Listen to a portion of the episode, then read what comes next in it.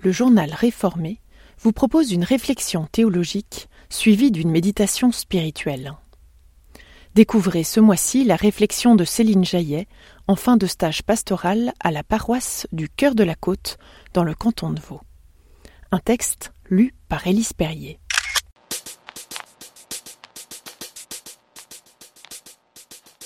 Se prémunir des morsures défensives du loup. Il y a quelques années, j'ai acheté un livre au titre un peu surprenant Des agneaux en habit de loup de Valérie Maquitir. Dans mon enfance, j'étais plutôt biberonnée aux récits de loups versés dans l'art du déguisement afin d'approcher discrètement leur proie. Qu'un agneau se fonde dans une peau de loup me semblait plutôt malsain. Dans cet ouvrage, l'agneau est en réalité une victime, et sa peau de loup est un fardeau malheureux qui le coupe des autres et de Dieu. Cette image a changé ma perception de ceux que je qualifierais d'ennemis, ceux qui font du mal à autrui de manière plus ou moins visible.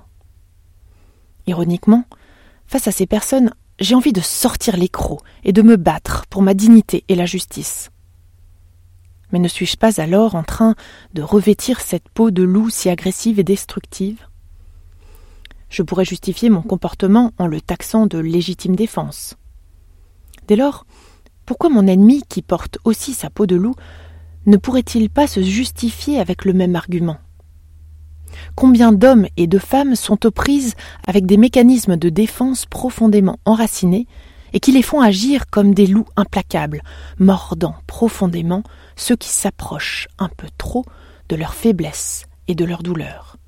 Avec ce rappel qu'il existe un agneau blessé sous la peau du loup, je ne peux plus dégainer la carte de la naïveté, et prendre part à ce chaos sanguinaire en laissant libre cours à ma rage pour contre-attaquer. Cela dit, une morsure, ça fait mal. Il me semble exclu d'encourager qui que ce soit à se laisser malmener par un loup, même si ce dernier n'a pas conscience de la douleur qu'il provoque. Je crois fermement qu'il s'agit là d'une partie du bon combat que tout chrétien et toute chrétienne doit mener, un passage de la lettre aux Éphésiens, Éphésiens 6, chapitre 10 à 17, donne, il me semble, quelques pistes. Paul y expose les pièces d'armure qui permettent de tenir ferme dans le mauvais jour.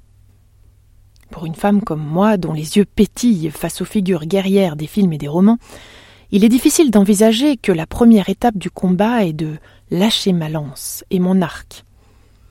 Ce n'est pas à moi de retirer la peau de loup de mon prochain, mais il ne tient qu'à moi de lasser mon bouclier à l'avant-bras et de me prémunir contre les morsures en proclamant Nous n'avons pas à lutter contre la chair et le sang. Verset 12.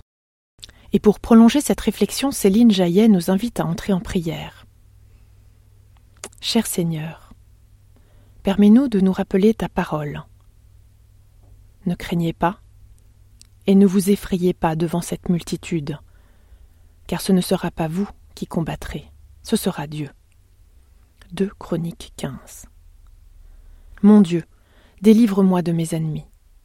Quelle que soit leur force, c'est en toi que j'espère. Car Dieu est ma haute retraite. Psaume 59, versets 2 et 10. Du sein de la détresse, j'ai invoqué l'Éternel. L'Éternel m'a exaucé, m'a mis au large.